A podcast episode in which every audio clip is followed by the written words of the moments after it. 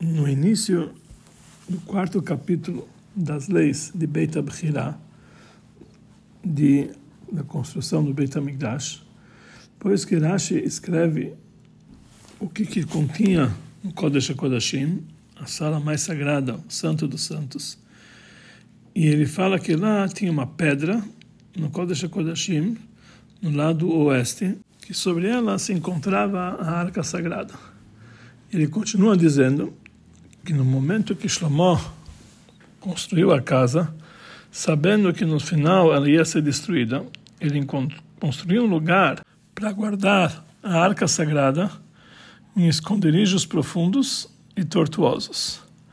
E Yoshiao, o rei, ele ordenou e guardaram naquele lugar que construiu Shlomo a arca sagrada, como está escrito no Pasuk, Vayomer Alvim, que ele falou para os Levim que eles conheciam as coisas, todo o povo de Israel, sagrados para Hashem, coloquem a arca sagrada no, na casa que construiu Shlomo, filho de David, rei de Israel. Não tem mais que carregar ela nos ombros, agora vocês vão servir a Hashem, etc. E, junto com a arca sagrada, foi arquivado também o bastão de Aaron, etc. E todos eles não voltaram no segundo Beit HaMikdash. E mesmo o Urim Vetumim, que fazia parte do peitoril do Kohen Gadol, que tinha no segundo Beit HaMikdash, não respondiam em profecia. Então precisamos entender, conforme perguntam os comentaristas, o que, que é a intenção dessa Salahá para nos contar todas essas histórias em todos os detalhes. E qual a importância na prática, quando e aonde foi arquivado a Arca Sagrada. Afinal de contas, as palavras do Rama no seu livro, que é chamado Yad HaZaká, são leis alachot.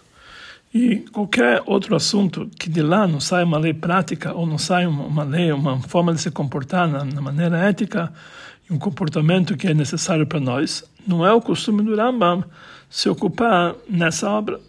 E mais ainda, esse assunto sobre o arquivamento da Arca Sagrada é uma discussão que existe entre os sábios. Então, por que que lá o Rambam ele decide conforme uma das ideias, quando não tem tanta importância assim essa sua decisão a princípio em relação a Allah? Existem comentaristas que dizem que é muito necessário para o Rambam escrever isso aqui na Allah, conforme a sua ideia, que ele escreveu mais adiante no capítulo 6 dessas Alachot, que a santidade do Beit HaMikdash, mesmo depois da destruição, não foi abolida que o Rambam ele opina que essa coisa da santidade do Beit HaMikdash não foi abolida. Isso vai conforme aquela ideia que opina que o Aron, a Arca Sagrada, se encontra arquivada no seu lugar. Ou pelo menos nas leis que estão ligadas com a vinda para a entrada no Beit HaMikdash. É lógico dizer que se a Arca Sagrada se encontra lá, isso influencia na maneira como a pessoa, em que lugar na Lacha ele pode entrar ou não pode entrar como está escrito, Limibeit la parocha da primeira capora, que um Cohen não pode entrar naquela salinha adentro do parocha, daquela cortina, ao, na frente do caporet, que é a tampa do Arona Kodesh. Mas essa resposta ainda precisamos explicar, porque além do fato que o próprio Rambam ele explica o motivo que conforme a sua ideia a santidade não foi apenas momentânea, mas foi também para o futuro, quer dizer, é para sempre a santidade, porque a santidade do Beit HaMikdash de Jerusalém é por causa da Shekhinah. E a Shekhinah, a presença divina, ela nunca se anula. Não tem, então, importância do lugar do Arana Kodesh, e além disso, não dá para entender. Conforme essa, essa explicação, o Rambam, ele devia dizer, simplesmente, em resumo, e claramente, que o Aron se encontra enterrado, que se encontra enterrado, arquivado no lugar dele. Mas quando o Rambam escreve essas alachot, ele escreve com certos detalhes que realmente não estão ligados com isso. Em primeiro lugar, ele se expressa de uma forma geral que ele construiu nele um lugar para arquivar nele o Aranakodesh. Que a palavra nele, a gente entende que está falando sobre o Beit HaMikdash, que foi dito anteriormente, mas não para o Kodesh HaKodashim, que é o lugar mais sagrado. Ou seja, está faltando o principal aqui do livro, que o fato que o Aron ele está no lugar dele significa debaixo do Kodesh HaKodashim. E isso não está frisado nas palavras do Rambam. E número dois, ele não cita, para explicar esse assunto, o Pasuk, que está trazido na Gemara, que lá consta no Pasuk, que ficou lá até o dia de hoje, que isso frisa que a arca se encontra no lugar dele até agora, esse momento. E principalmente, essa resposta não explica por que, que o Rambam ele escreve a ideia que Yeshayahu, ele que enterrou o Aron HaKodesh, que isso não é tão importante em relação a esse detalhe, que o Aron HaKodesh foi arquivado no lugar dele, ou se foi arquivado na sala da madeira, conforme outra ideia. Número 4, mais do que tudo isso aqui, nesses dois pontos, o lugar onde foi arquivado o Aron HaKodesh, através de quem enterrou, ou arquivou, o Rambam, ele se estica na sua linguagem, ele fala detalhes, muitos detalhes. Primeiro ele fala que Shlomo Amelach, ele que construiu o lugar para arquivar o Aron. E número dois, ele fala que o lugar era num esconderijo muito profundo e tortuoso. Número três, e aqui ele falou que Yoshiao, o rei, ele ordenou e arquivaram, e não descreve simplesmente que arquivaram de uma forma simples. Número 4, ele não fala que arquivaram lá, mas ele fala que arquivaram no lugar que construiu Shlomo. Número 5, o Rambam, ele traz também uma prova disso aqui para um pasuk. número 6, ele cita do pasuk também as palavras Lalviim amevinim bechol Israel Lashem. Os Leviim, que eles entendiam, todo o povo de Israel, sagrados para Hashem. O lugar onde construiu o Shlomo, filho de David, rei de Israel, dizendo que vocês não precisam mais carregar nos ombros a arca sagrada, mas servem a Hashem, vosso Deus, etc que esses detalhes do Passug não são importantes para provar para nós que Yoshiao, que ele ordenou, e arquivaram no lugar que construiu Shlomo. O que, que nós aprendemos na Alaha de todos esses detalhes? Também temos que entender e responder mais algumas perguntas. Número um, da linguagem simples do Rambam, que ele sabia que no final ele vai ser destruído e por isso ele construiu lá um lugar, nós entendemos que Shlomo Melech ele construiu um lugar no Beit HaMikdash conforme a ideia própria dele porque ele sabia que no final ia ser destruído. E aqui nós temos uma pergunta. Todas as partes do Beit HaMikdash, com todos os detalhes, foram construídos conforme a ordem de Hashem. Conforme consta no versículo, Hakol Birtav Miad Hashem Alai Heskil, que tudo estava escrito na mão de Hashem, ele que me deu a entender como tem que ser feito. Então, como pode ser que Shlomo ele vai construir, ele vai acrescentar mais um lugar do Beit HaMikdash por livre e espontânea vontade, sem, ser, sem ter sido ordenado? E número dois, no final das palavras do Lambam, que vimos anteriormente em relação ao Urim Betumim, que é a parte do peitoral do Kohen Gadol. No segundo Beit HaMikdash não dá para entender, porque a princípio existe um detalhe em comum entre aquilo que foi dito do Urim Betumim, do, do fato que ele não voltou no segundo Beit HaMikdash. Mas todo esse assunto do Urim Betumim não está ligado com as leis do HaBchirah mas está tá ligado com as leis da roupagem do Kohen Gadol, que o lugar dela é nas leis do Klei Amigdash e o Avdembod, dos utensílios do Beit Amigdash. E realmente o Rambam, ele escreve isso naquela lacha. Por que que então o Rambam ele traz aqui esse assunto nas leis de Beit Abchirah? Então, temos que dizer que a ligação de Urim e Tumim e Oran Kodesh não é apenas pelo fato que eles não voltaram no segundo Beit HaMikdash, mas eles estão conectados com o próprio assunto da Arca Sagrada. Por isso eles estão ligados nas leis do Beit HaBchirah, junto com as leis da Arca Sagrada. Para entender isso aqui, temos que antecipar uma explicação em relação ao lugar aonde se encontra Salahá nas palavras do Rambam. No início das leis de Beit HaBchirah, o Rambam ele fala, essas são as coisas que são principal na construção do edifício do templo. Fazem nele uma salinha que é chamada Kodesh e outra que é chamada Kodesh HaKodashim, e na frente deles tem um hall que é chamado de Ulam, e depois, depois em seguida ele fala que nós fazemos no Beit HaMikdash vários utensílios, e ele fala todos os detalhes dos utensílios do Beit HaMikdash e o lugar onde eles se encontravam. Nos próximos capítulos, que é o capítulo 2 e capítulo 3, o Raman fala em detalhe a forma dos utensílios e seus detalhes. No capítulo 4, ele fala a forma da casa, do edifício, as paredes, o edifício central, os portões e assim por diante. Então aqui se levanta uma dúvida. O Aron, a arca sagrada, faz parte dos utensílios do Beit HaMikdash. Por que então foi escrita essa em relação à ocultação do Aron em todos os seus detalhes, no quarto capítulo, quarto capítulo que está falando sobre a forma do edifício do Beit HaMikdash? A conclusão que nós aprendemos daqui é que o fato que o Aron, a Kodesh, a arca sagrada, no, se encontrava no Kodesh HaKodashim, conforme a ideia do Rambam, é um detalhe nas formas do edifício do Beit HaMikdash. A arca sagrada não é apenas um utensílio que se encontra no Kodesh HaKodashim, como os outros utensílios do Beit HaMikdash, que cada um se encontra no seu lugar no edifício do Eichal, etc. Mas é uma parte da construção do Kodesh HaKodashim propriamente. Porque a arca, ela transforma o Beit HaMikdash numa uma casa para Deus, como está escrito, Sham, que vou te, se encontrar contigo lá. Está falando com relação ao Aron HaKodesh. E daqui nós entendemos por que, que o Rambam ele não enumera a arca sagrada entre os utensílios do Beit HaMikdash, que ele fala no início nas leis do Beit HaBchirah, se fala se faz no Beit HaMikdash utensílios, porque a arca ela não é um utensílio por si, mas é uma parte do Kodesh HaKodashim, daquela salinha mais sagrada.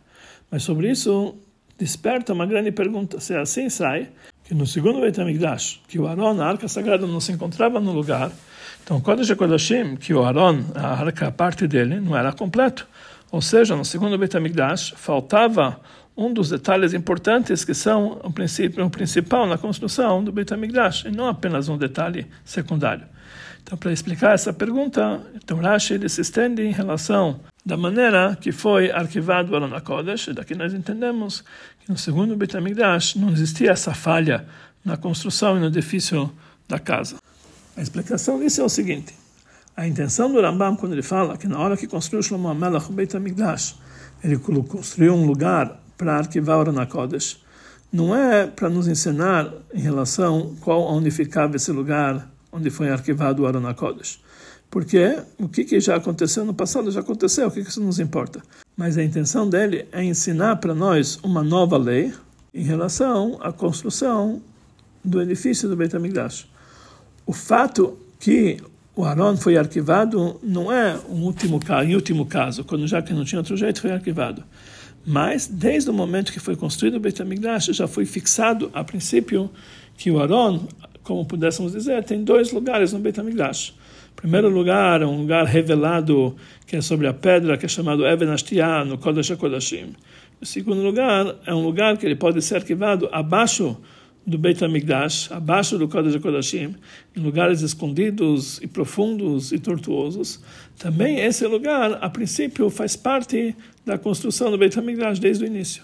Ou seja, o fato que o Aron HaKodesh foi arquivado não é um acréscimo fora do Beit HaMikdash, que foi feito na hora da necessidade para esconder o Beit HaMikdash mas isso é malachá na construção do Beit HaMikdash.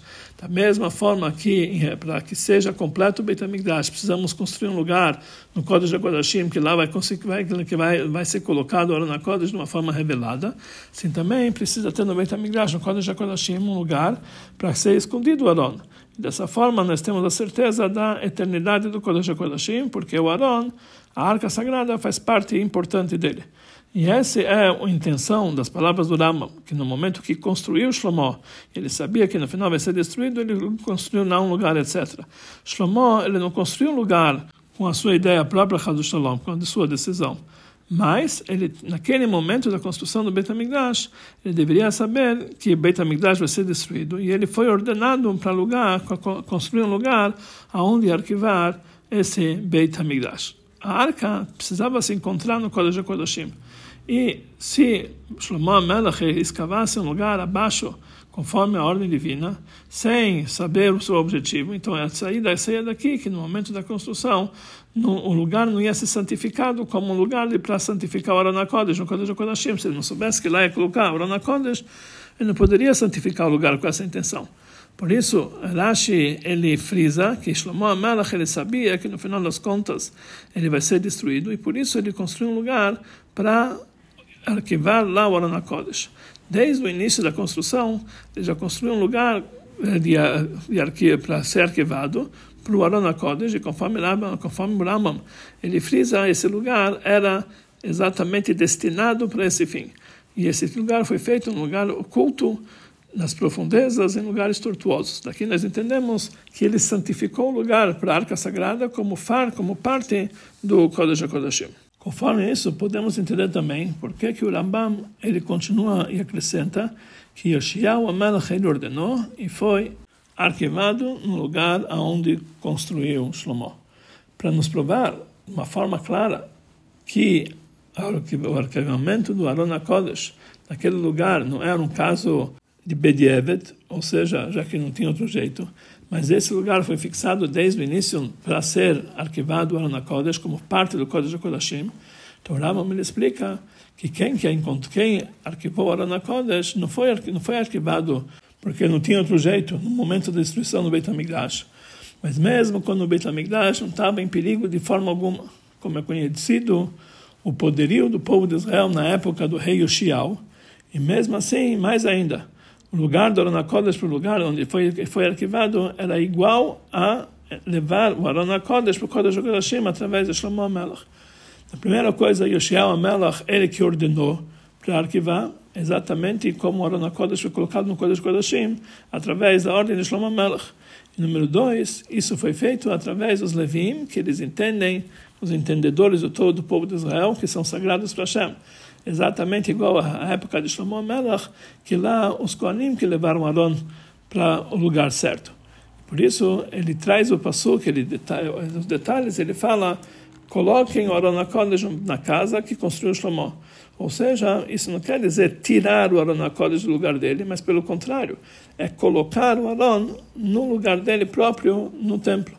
Por isso, o Rambam traz também o final do passo que vocês não devem mais carregar nos ombros. Agora, Ivdu et Hashem Lokechem, vão servir a Hashem vosso Deus. Ou seja, mesmo que na prática o Aron está numa situação que ele foi arquivado agora nesse momento e não existe mais como carregar ele nos ombros, mas o trabalho do Beit HaMikdash não está falho nesse momento. Você tem que continuar a servir a Hashem, vosso Deus, no Beit HaMikdash. Por quê? Porque não existe nenhuma falha na construção do templo pelo fato que o Aron foi levado para esse local. Conforme tudo isso que foi dito anteriormente, dá para também entender por que o Rambam ele se estende tanto assim no final dessa Salahá sobre o Urim e Tumim, na, época do, do segundo Beit HaMikdash. O Rambam está trazendo um exemplo para suas palavras no início da Alahá sobre o Aron HaKodesh, que também no segundo Beit HaMikdash, o Aron HaKodesh, a arca, se encontrava de uma forma completa no lugar dele mesmo que existia uma diferença significativa na forma como aquilo era de uma forma revelada. Ou seja, eles não viram no Beit HaMikdash o Arona Kodesh. Então fala o Rambam que assim nós encontramos em relação ao Urim e Tumim no segundo Beit HaMikdash. O Urim e Tumim estavam completos, conforme a ideia do Rambam, também no segundo Beit HaMikdash. Mesmo que reveladamente existia uma grande diferença nele, que eles não respondiam em profecia eles não viram Urim e Tumim. Faltava a revelação deles como ao seu, ao seu objetivo de ser Urim e Tumim, que tinha no Beit HaMikdash. Mas eles se encontravam completos, e por isso, conforme explica o Rambam, eles completavam o número das roupas do Kohen Gadol. Tudo que foi dito anteriormente, nós entendemos uma grande novidade e muito interessante em relação à plenitude da santidade do segundo Beit HaMikdash que mesmo nesse no segundo Beit HaMikdash tinha o Kodesh HaKodashim completo e o Aron, a Arca Sagrada, se encontrava no lugar certo. Mas tudo isso vinha de uma certa novidade, uma certa vantagem em relação à sua santidade, também no que diz respeito à santidade do primeiro Beit HaMikdash. Mesmo que exteriormente o primeiro Beit HaMikdash não era uma edificação eterna, ela foi destruída, mesmo assim, no íntimo, na sua essência, ele tem uma eternidade. Que no primeiro Beit HaMikdash tinha um lugar para ser arquivado um lugar do Aron HaKodesh, que esse lugar não foi destruído.